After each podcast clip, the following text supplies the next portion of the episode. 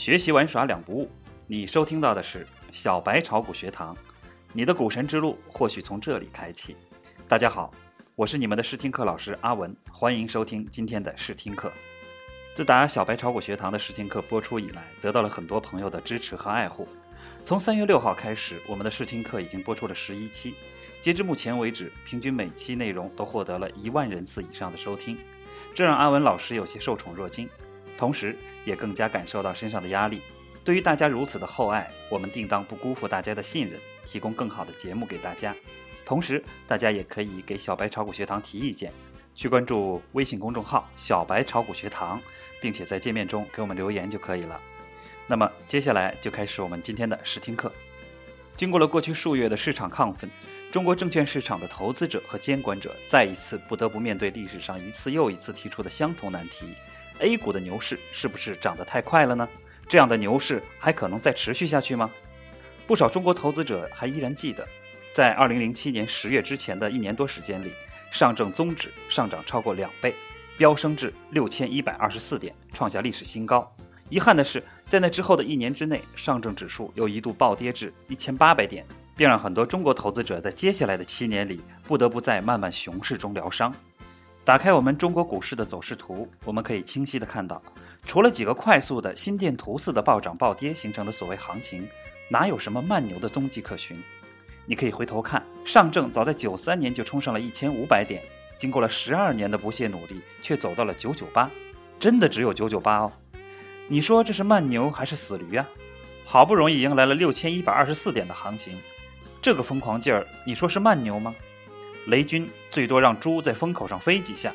零七年的股市可真是直接把牛吹上了天。接下来跌到一六六四的情形，让人惨不忍睹。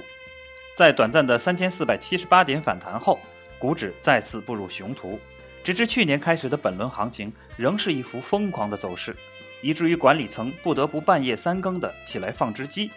牛怕鸡，好像没听老人们讲过。我们知道，所谓的慢牛是市场在一个长期的有效的价值基础上所形成的一个持续单边上涨趋势，并且这种上涨所带来的收益要大于社会经济发展所给予的平均收益。举个简单的例子，如果你把一万元存进银行二十年，某天取出，连本带利一万五千。于是你高兴地跳了起来，认为自己赚了。事实呢，显然不是这样，因为这个收益就是你本钱的一个最低的社会平均收益，你没有多赚一分钱。股市也是同样，按照我们政府的数据，中国近二十年的经济一直在高速发展，GDP 从九零年不到四千亿美元增至二零一四年的十万亿，增长了二十五倍。那么股市呢？如果抛开这个因经济发展所带来的平均收益，显然。股市等于一点儿也没有涨，你还敢说你慢牛了吗？这一次的牛市上涨之迅速和迅猛，甚至一点也不在上一次之下。和上一次牛市的类似之处，还在于广大的中小散户只是到了最近才开始意识到自己面对的是一次十年一遇的大牛市。有很多其他投资者已经在上涨过程中赚得盆满钵满，而自己目前为止还没有任何斩获，因此。近期媒体上不乏关于散户投资者多开账户、卖房炒股、融资炒股的报道。在不断膨胀的投资者热情和不断积累的市场风险面前，市场监管者不断传递希望市场走牛，而且是长牛和慢牛的期望。然而事与愿违，市场上涨的脚步不但没有放慢，反而有不断加快的趋势。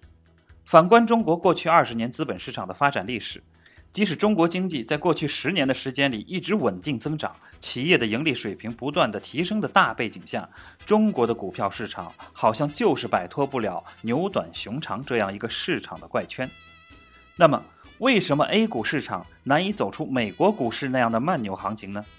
这首先是由于 A 股市场以及投资者并不成熟造成的，因为 A 股市场本身就是一个投机炒作的市场，投资者又缺少成熟的投资理念。所以，投资者在这个市场里要做的事情就是追涨杀跌，上涨往往会涨过头，下跌也会跌过头，而且这个市场一放就乱，一管就死。而一旦管理层有意呵护股市上涨，市场岂有不大力炒作的道理？其次，正是由于投资者投资理念不成熟的原因，所以 A 股市场的投资者都追求暴富，而要暴富就必然会投机炒作。这个属性因此被市场的主力所利用。比如表现在个股的炒作上，连续制造涨停板，连续大幅拉升。最典型的就是中国南北车，股价从每股四元五元急剧拉升到了四十多元左右。股价的这种急剧拉升，股指又如何走得了慢牛？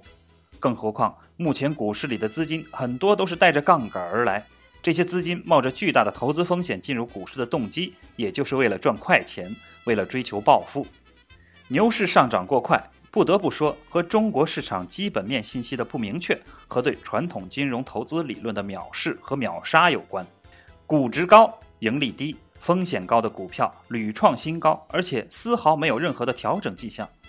而股价便宜、盈利高、相对风险可控的品种，却往往遭到市场的冷落和忽视。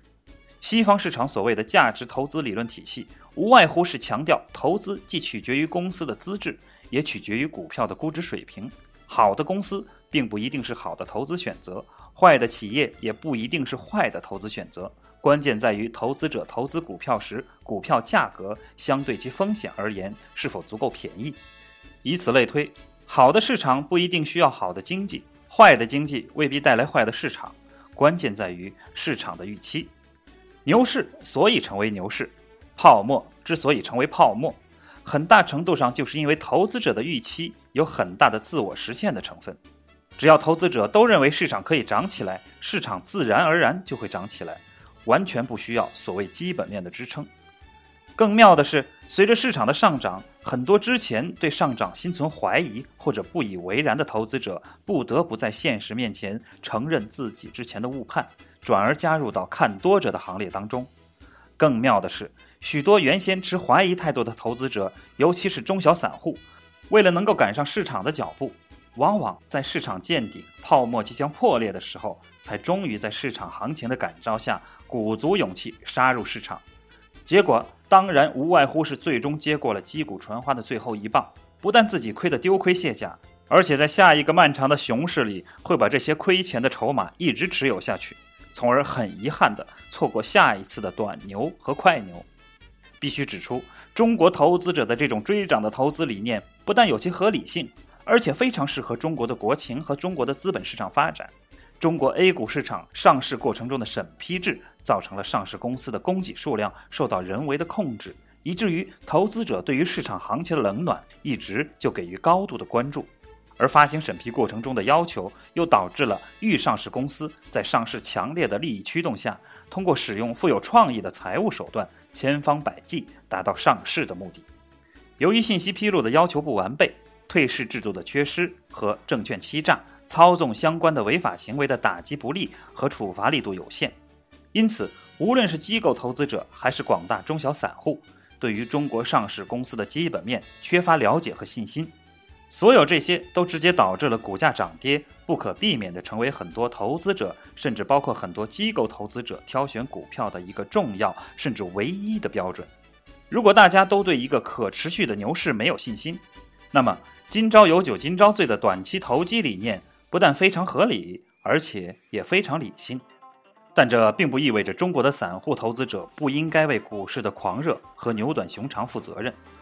由于缺乏投资经验和基本的金融素养，中国散户投资者的追涨心态特别的强烈。一方面，投资者看到别人赚钱，心急上火，恨不能自己马上也满仓获利；另一方面，即使赚了钱的投资者，也有不少觊觎很多其他人比自己赚了更多、更容易的钱，因而选择在风险不断增大的环境里，不但不管风险管控，反而投身到那些涨幅已经偏大、风险已经偏高的品种。投资者眼中只有收益，而完全无视金融原则和市场风险，也对中国市场的牛短熊长负有不可推卸的责任。遗憾的是，在这种投资者和监管层的博弈之中，中国监管者总是抱着呵护市场和保护投资者的心态，而投资者们又是清清楚楚地看到和利用监管者不愿意看到市场大跌和投资者受损的下场，其结果往往就是只能越来越强的投机心理。和越来越紧凑的牛市节奏。经济学家哈耶克曾经说过：“通往奴役之路是由美好的愿望铺成的。”那么，通向牛市的泡沫和崩盘之路，又何尝不是呢？好了，今天的试听课我们就聊到这里。同学们如果有什么想跟阿文老师交流的，请关注小白炒股学堂的微信公众号，并且留言即可。同学们，我们下堂课再见。